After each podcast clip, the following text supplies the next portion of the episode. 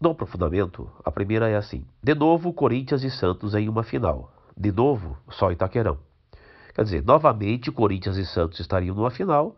De novidade, só Itaquerão. Então, embora a expressão de novo se repita, ela não tem o mesmo valor sintático. Veja, de novo Corinthians e Santos. Novamente, portanto, adjunto adverbial, tá? De novo, de coisa nova, de evento novo, portanto, é, adjunto adnominal, um valor de novidade, com o valor de novidade. Assim, no primeiro caso, o valor é de advérbio, no segundo caso, o valor é de adjetivo. 1914. Judiciário julga político inocente. O que você faria se você fosse um cioso, ciente revisor de uma publicação qualquer e se deparasse com a seguinte manchete? Aprovaria a manchete porque ela está bem construída. Não está bem construída, já vamos explicar por quê alteraria a manchete, pois o termo inocente pode ser adjunto adnominal, o político foi considerado inocente pela justiça, ou predicativo do objeto. O jornal parte do pressuposto de que o político é inocente. É, vamos guardar essa aí, porque essa você já ficou na dúvida. Vetaria o texto, já que os dois sentidos veiculados são incoerentes. Alteraria o texto, pois inocente, termo ambíguo, pode ser adjunto adnominal, o jornal parte do pressuposto de que o político é inocente, ou predicativo do objeto. O político foi considerado inocente pela justiça. Essa você vai ficar na dúvida também.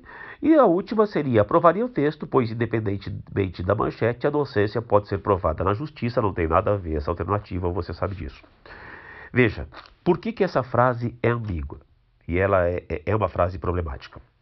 Quando você diz judiciário julga político inocente, o primeiro sentido mais óbvio é que o judiciário considerou o político inocente.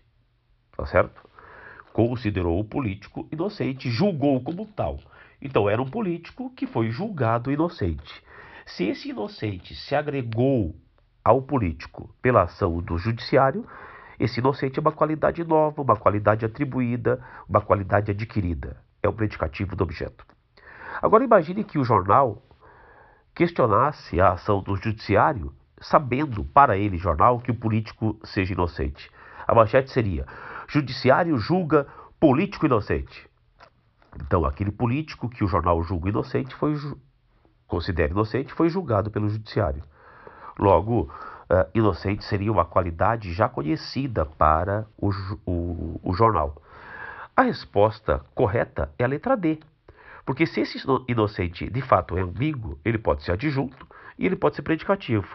O jornal parte do pressuposto de que o político é inocente se o jornal entende essa característica como natural do político. E considera predicativo se a qualidade for adquirida, for atribuída ao político. Resposta é a letra D. Filhos adolescentes quase sempre consideram seus pais velhos. De novo, uma frase com ambiguidade. Veja, a expressão velhos na frase acima desempenha a função sintática de predicativo do objeto. Então, os filhos quase sempre consideram seus pais de que forma? Julgam velhos os seus pais. Atribuem aos pais o traço velhos. Indique a alternativa em que também ocorre essa função sintática, portanto, em que há predicativo do objeto. Os filhos quase sempre são considerados velhos pelos os pais, quase sempre são considerados velhos pelos filhos adolescentes. Velhos ligado a pais é um predicativo do sujeito pai. Filhos adolescentes, você tem aí adjunto adnominal, tá? De adolescentes. Filhos adolescentes quase sempre acham velhos os seus pais.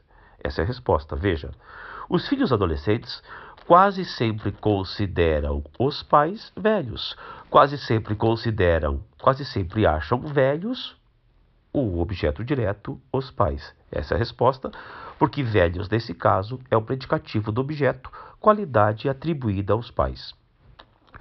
Os pais velhos quase sempre são considerados por filhos adolescentes. Aí você nem tem predicativo do sujeito. Né? Os pais velhos, esse é o sujeito inteiro, quase sempre são considerados, e aí vem o agente da passiva por filhos adolescentes, sem predicativo do objeto. Filhos adolescentes quase sempre consideram que os pais são velhos. Esse velhos dos pais é o predicativo do sujeito. Pais são velhos. Velhos está separado do sujeito pais por um verbo de ligação. Quase sempre, filhos adolescentes acham seus pais velhos. Quase sempre, desculpa, seus velhos pais. Quase sempre, filhos adolescentes, sujeito, acham, encontram seus velhos pais. Velhos é um adjunto adnominal de pais, qualidade própria e não adquirida.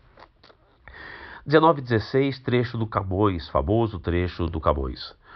É, que o fraco rei faz fraca a forte gente. O que, que é, esse verso do Camões indica? Que o rei, quando é fraco, torna fraca uma gente que é forte.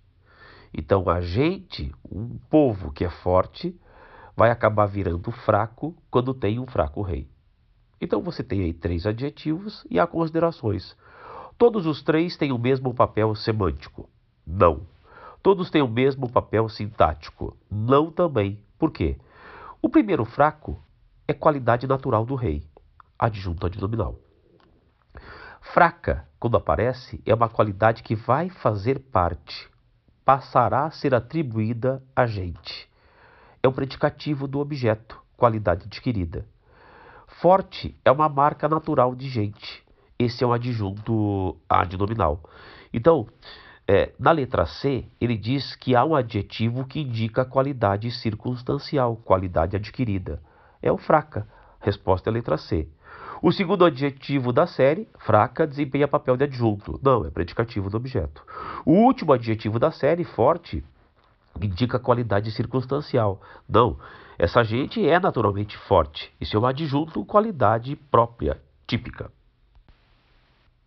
De novo, Camões, para os exercícios 17 e 18, você tem aí destacados cinco adjetivos. Ele pede aquele que não é adjunto adnominal.